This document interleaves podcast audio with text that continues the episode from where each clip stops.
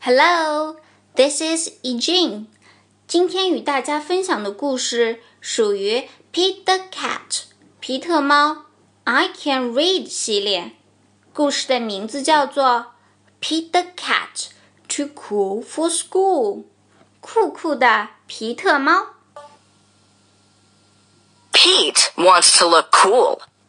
Pete 想把自己打扮的酷酷的， He asks everyone, 他见人就问 What should I wear?：“ 我该穿什么呢 Wear your yellow shirt. His mom says,？” 穿你那件黄衬衫吧，妈妈对他说。 It is my favorite. 妈妈最喜欢黄色衬衫了。 So Pete does. 于是 Pete 就穿上了黄衬衫。 Wear your red shirt. Pete's friend Marty says, 穿你那件红衬衫吧，Pete 的朋友 Marty 说道。 It is my favorite. Marty 最喜欢红色衬衫了， So Pete does. 于是 Pete 套上了红衬衫。 Wear your blue shirt.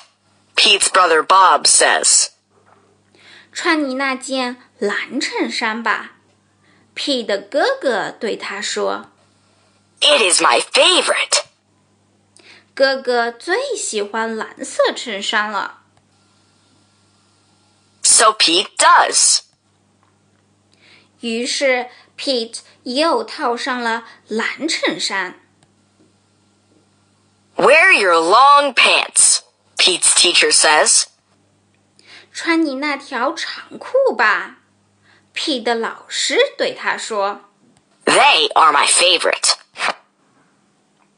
老师最喜欢长裤了。 So Pete does. 于是 Pete 穿上了他绿色的长裤。 Wear the shorts with the fish, Pete's friend Callie says. 穿你那条带小鱼花纹的短裤吧，Pete 的朋友 Kelly 说道。 They are my favorite. Kelly 最喜欢带小鱼花纹的短裤了， So Pete does. 于是 Pete 就在长裤的外面套上了这条短裤。 Wear the polka dot socks, the bus driver says. They 穿你那双波点的袜子吧，公交车司机对 Pete 说。 are my favorite. 司机最喜欢波点袜子了， So Pete does. 于是 Pete 就穿上了波点袜。 Wear the cowboy boots, Grumpy Toad says. 穿你那双牛仔靴吧。”暴脾气的 Todd 说道 They are my favorite. ：“Todd 最喜欢牛仔靴了。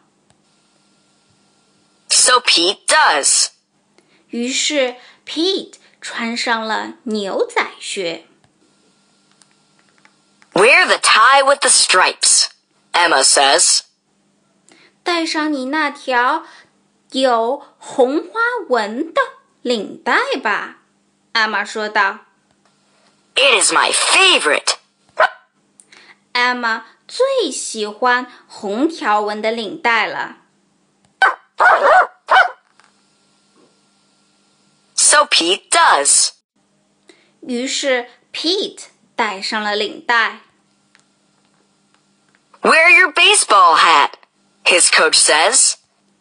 戴上你的棒球帽吧，教练对 Pete 说。 It is my favorite. 教练最喜欢棒球帽了。 So Pete does. 于是啊，Pete 戴上了帽子。 Pete puts on all the clothes. Pete 把大家喜欢的衣服都穿在了身上。 Does he look cool? 他看上去酷吗？ No. Pete looks silly. 嗯，Pete 看上去可笑极了。 He also feels very hot. Pete 都快热死了。 Pete goes home. He changes his clothes. Pete 回家，把身上的衣服都换了下来。 Pete puts on his favorite shirt. Pete 穿上了他最喜欢的 T 恤衫。 Pete puts on his favorite pants. Pete 穿上了他最喜欢的裤子。 Pete puts on his favorite socks. Pete 穿上了他最喜欢的袜子。 Pete puts on his favorite shoes. Pete 穿上了他最喜欢的鞋子。 Pete puts on his sunglasses. Pete 戴上了他的墨镜。 Pete says, Now I am cool.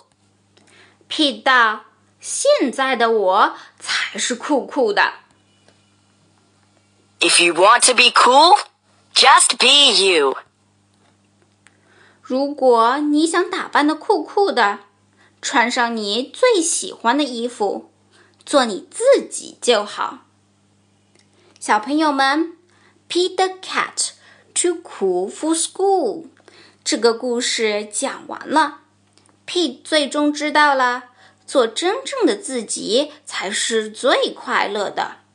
如果你还想听皮特猫的其他故事，那么一定要关注下期节目哦。See you。